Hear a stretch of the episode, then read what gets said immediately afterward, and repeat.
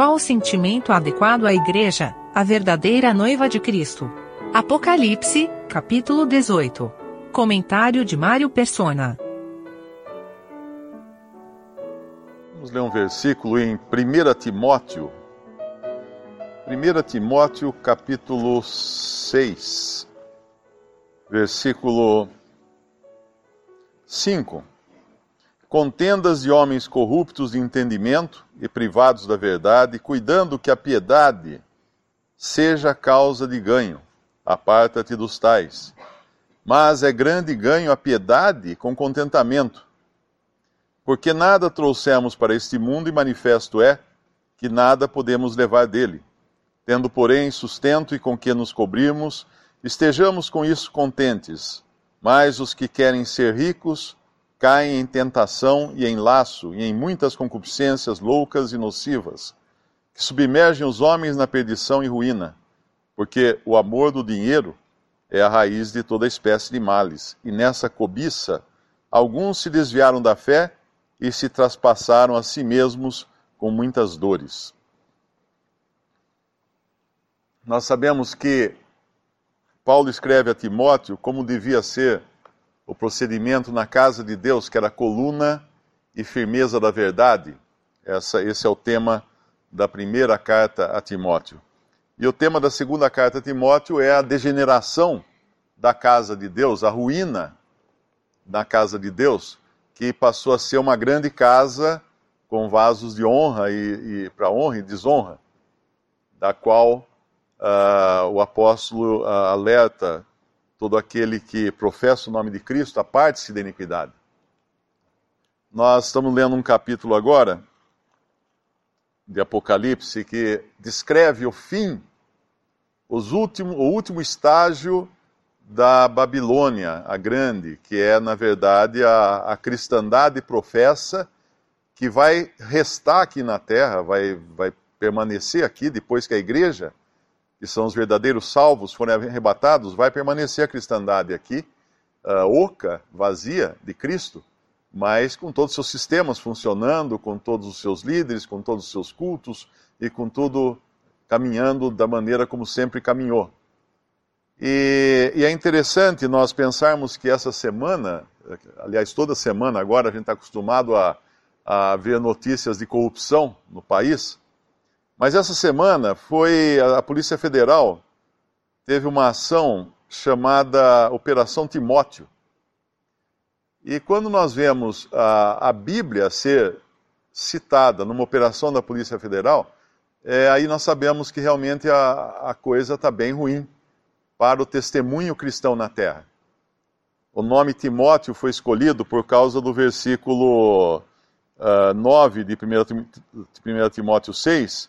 Os que querem ser ricos caem em tentação e em laço e em muitas concupiscências loucas e nocivas que submergem os homens na perdição e ruína.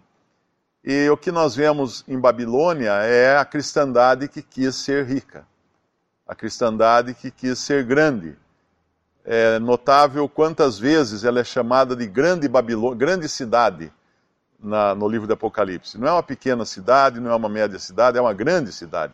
Porque foi isso que a cristandade quis ser no mundo, quis ser grande, desde o princípio quis ser grande. Quando nós, nós lemos aqui uh, no versículo 2, ela cai, aqui é, aqui é o juízo de Babilônia, mas nos dá uma descrição muito clara do que ela é ela é morada de demônios, no versículo 2, e coito de todo espírito imundo e coito de toda ave imunda e aborrecível. Isso nos leva a Mateus, capítulo 13, quando o Senhor fala as parábolas do reino, que começa com a parábola do semeador, que semeia a semente, a semente cai em diferentes solos, e e em um deles é que o maligno arrebata, no versículo 19. Mas quando ele vai chegar, depois ele explica essa, essa parábola, ele fala também na parábola do trigo e do joio, mostrando que existe uma mistura hoje na, no reino, no reino dos céus, porque enquanto o, o homem semelhou a, semeou a boa semente, veio o inimigo, o diabo, e semeou joio. E crescem juntos. Não crescem separados, crescem juntos. Estão todos na mesma, no mesmo campo que é o mundo.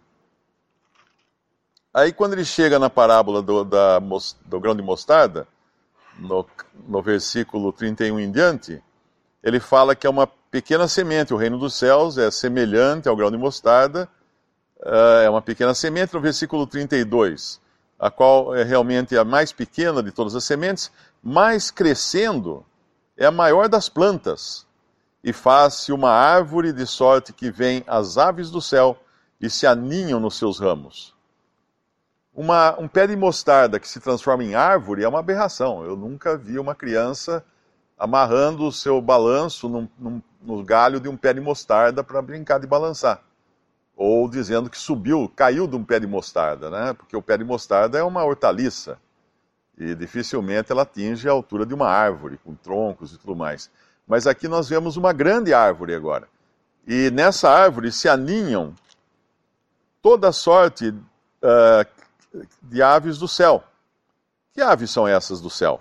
No, na parábola do semeador, o Senhor Jesus falou que aves são essas. No, no versículo que fala que no versículo 4, e quando semeava, Mateus 13, 4, uma parte da semente caiu ao pé do caminho, e vieram as aves e comeram-na. Quando ele explica quando ele explica no versículo 19, ouvindo alguém a palavra do reino e não entendendo, vem o maligno e arrebata o que foi semeado no seu coração. Esse é o que foi semeado ao pé do caminho. E quando ele vai falar agora desse, desse versículo aqui da semente do pé de mostarda, ele fala das aves que agora se aninham nos galhos dessa grande árvore. E essa é agora a situação de Babilônia a Grande aquela pequena semente de mostarda se transformou numa grande árvore, num grande sistema, e as aves estão aninhadas. Que aves? Versículo 2 do nosso capítulo 18 de Apocalipse: morada de demônios, Babilônia, morada, morada de demônios, e coito de todo espírito imundo, e coito de toda ave imunda e aborrecível. Então, nós podemos deduzir que a cristandade hoje, e ela vai piorar cada vez mais, ela não apenas é, é algo uh, maligno na sua, no seu desvio, né, por ter desviado da verdade, mas ela abriga demônios. Ela abriga demônios, ela abriga, uh, como, como Paulo escreveu, ministros de Satanás. Ministros de justiça, né, que são os ministros de Satanás que se transformam em ministros de justiça. Essa é a cristandade que nós vemos. Então, quando nós vemos a Polícia Federal indo atrás de, de, de lavagem de dinheiro e colocando um versículo da Bíblia como nome da, da operação, porque essa lavagem de dinheiro supostamente estaria sendo, feito, sendo feita em, em igrejas, nós vemos a que ponto chegou a cristandade. Teve até um, no Twitter um líder religioso é, indignado, mostrando toda a sua indignação porque a sua reputação foi manchada pelo seu nome ter se, sido envolvido com essa, com essa operação da Polícia Federal. E aí eu pergunto: uh, que reputação tem o crente que possa ser manchada, a não ser a reputação de pecador? Um pecador que foi salvo por Cristo e que não tem nada, nada a defender além de Cristo, né? E o próprio Senhor Jesus, quando a reputação dele foi manchada, quando ele andava aqui, a palavra diz que quando ele ofendido, quando ele era ofendido, ele não não rechaçava, não não não retrucava, não tentava se defender e entregava tudo a Deus, que é justo. E aqui nessa Babilônia, a gente vê que o que atuou nela desde o princípio foi o desejo do homem, do ser humano, de ser grande. O primeiro a construir uma cidade foi Caim. Uh, lá em, em Gênesis, a gente pode até abrir. E Babilônia é a grande cidade, mas a cidade surge em Gênesis capítulo, capítulo 4, versículo 17. E conheceu Caim, sua mulher, e ela concebeu e teve a Enoque.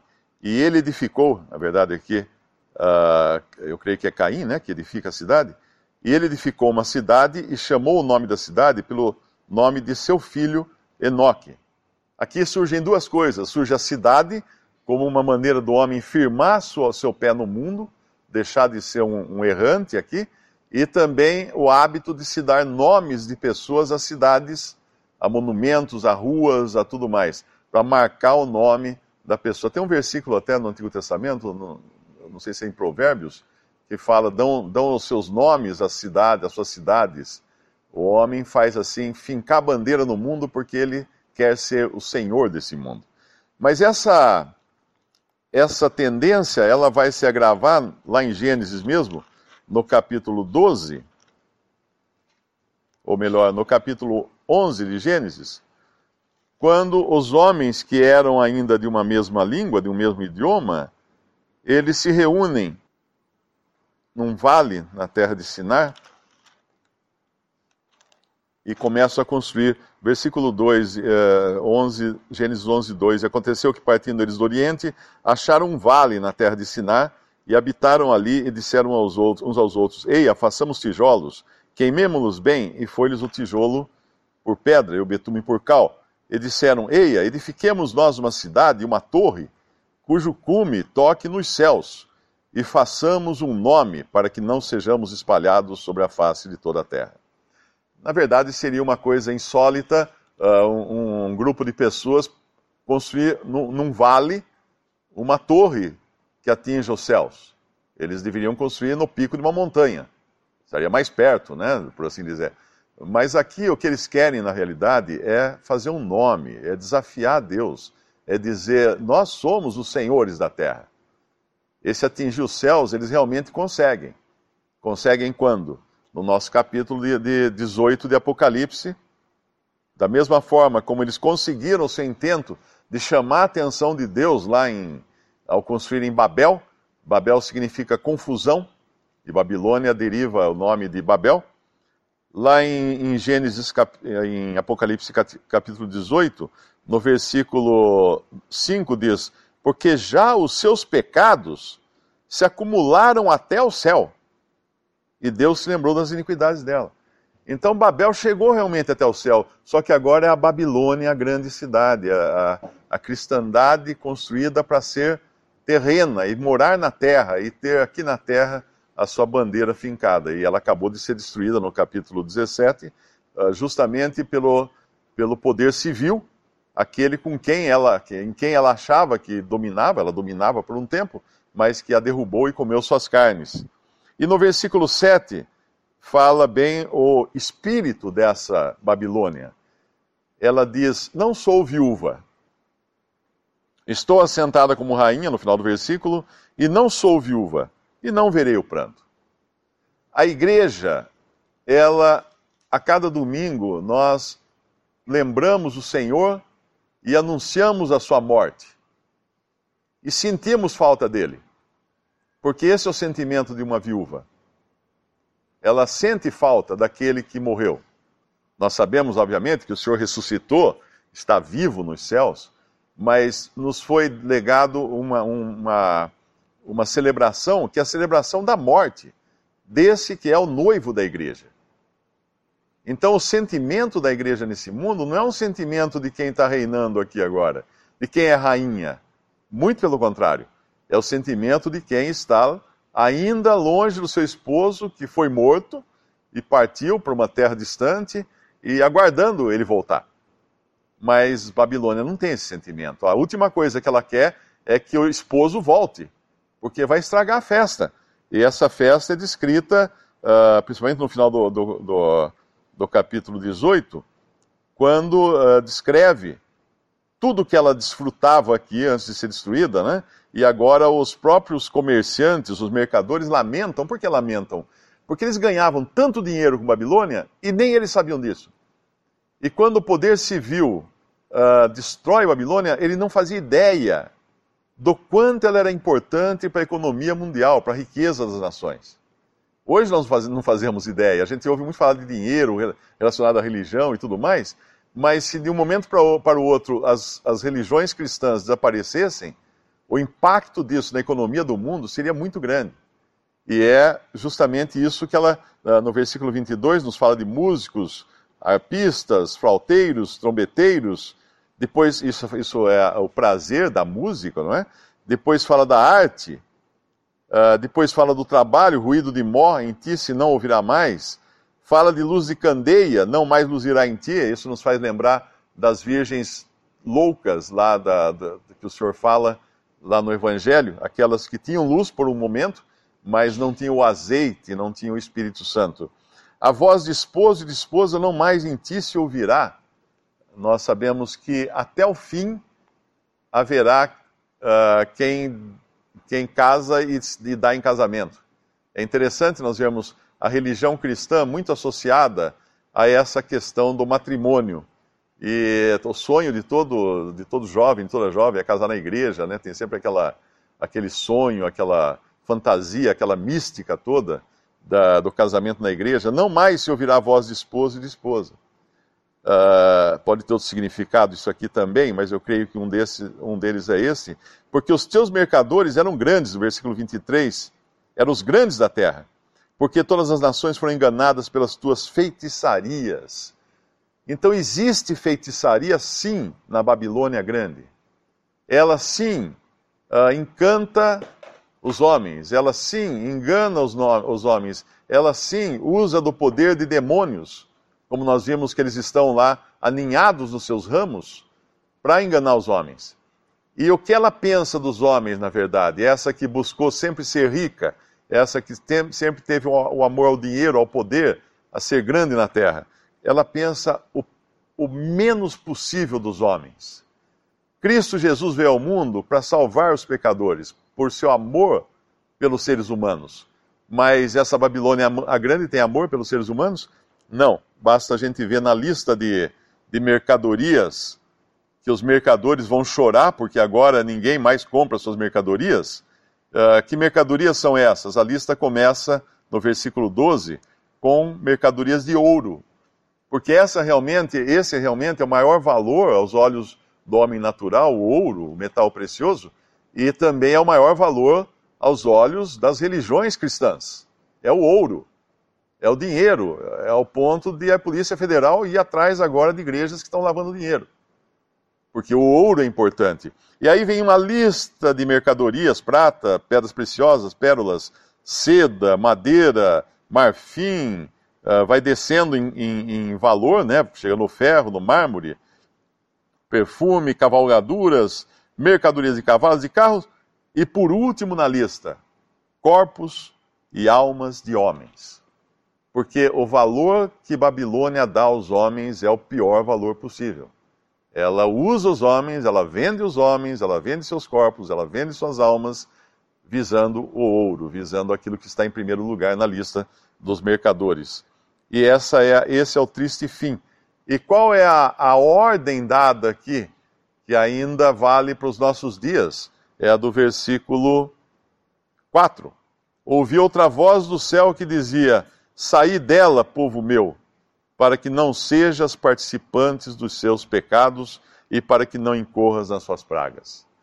A associação a qualquer coisa que seja voltada a, ao ganho material nesse mundo em nome da religião é, uh, é iniquidade, é corrupção, é, é, até crime, né? como a gente já está vendo hoje nos jornais, é até crime. Porque saiu do propósito que Deus tinha para a igreja, de ser a noiva pura de Cristo, aquela que, que estava aqui em humildade, deveria estar aqui em humildade, em pequenez, uh, não querendo ser grande, não tendo uma reputação para zelar ou para defender, porém aqui aguardando a, a, vinda do seu, do seu noivo amado. Na descrição de, de Babilônia e também do seu aspecto romano, que o irmão citou também uh, no capítulo anterior, uh, é claro que existem muitas evidências, evidências até demais, de estar relacionado a Roma e a igreja romana, que sempre se declarou como sendo a igreja, a noiva de Cristo. Aquela que, obviamente, uh, se assenta em luxo, em espécie, sempre dominou sobre as nações, sobre os reis, coroou reis e continua coroando reis também até hoje, essa, essa Roma que dos papas e tudo mais. Mas uh, é, é, sempre bom lembrar, porque antes que algum protestante fique contente com isso, que lá em Apocalipse capítulo 2, quando a gente lê do, das sete cartas no seu sentido profético, nós vamos encontrar na quarta carta de Tiatira, a partir do versículo 18, uh, ah, realmente o período de Roma, da Igreja Católica Romana, que se estende até os tempos atuais, e contra a qual foi dito no versículo 21, Dei-lhe tempo para que se arrependesse de sua prostituição, e não se arrependeu. Eis que a porei numa cama sobre os que adulteram, e sobre os que adulteram com ela virá grande tribulação, se não se arrependerem das suas obras. Então, isso aqui já Deus havia previsto um juízo sobre esse falso testemunho da igreja. Mas uh, o que nós conhecemos por protestantismo, que tem seu início no capítulo 3 e é representado pela igreja de Sardo, uh, não deixa, não escapa disso também, porque no que é dito à igreja de Tiatira, tem uma, uma citação no versículo 23: Ferirei de morte a seus filhos. Uh, eu acho que tem alguma tradução que fala suas filhas, se não me engano. Porque, na realidade, todos, todo o sistema religioso uh, da reforma protestante uh, é decorrente da, da Igreja Romana, da Igreja Católica. Foi uma reforma para tentar reformar a Igreja Católica e, como não conseguiram, uh, se pulverizaram então em diferentes seitas e denominações e igrejas que são filhos, são, são satélites de Roma. E a tendência é que esses filhos sempre se aproximem mais, porque os objetivos são os mesmos, não é? Como nós vimos lá em Babilônia Grande, é de ser grande, é de ser eh, rica, de ser poderosa na terra, e esse também é o objetivo de grande parte da cristandade hoje, independente de que linha doutrinária ela siga, uh, de ter nome na terra, de, de, de ser lembrados pelos seus nomes, pelos nomes dos seus grandes. Lá no nosso capítulo 18, uh, no versículo 23, aqui está falando dos mercadores de Babilônia. Porque os teus mercadores eram os grandes da terra. Aqui está falando de homens grandes, homens poderosos, homens com poder de mudar governos, homens com poder de, de influenciar na política, na economia, uh, poder de declarar guerra. Esses homens, esses homens estão onde? Estão na grande Babilônia esses homens hoje estão na grande cristandade também, que obviamente nós também fazemos parte dela. Não estamos, uh, não estamos imunes a essa corrupção que se abateu sobre todo o testemunho cristão na terra. Mas sempre esse, objetivo, esse foi o objetivo: ser grande. Ser grande. Basta alguém uh, ir a alguma igreja, chamada igreja né, de homens, para ver o quanto a personalidade é exaltada. Como a personalidade é dignificada. Como existem prêmios, existem premiações para os melhores, para os maiores, para os mais importantes. Uh, nada disso nós vemos na, na sã doutrina. Pelo contrário, uh, até, João, até João Batista, quando ele viu o Senhor Jesus, o que ele falou? Importa que ele cresça e eu diminua. Esse devia ser o espírito de cada cristão. Importa que ele cresça, que Cristo seja, Cristo esteja debaixo dos, dos holofotes e não o homem.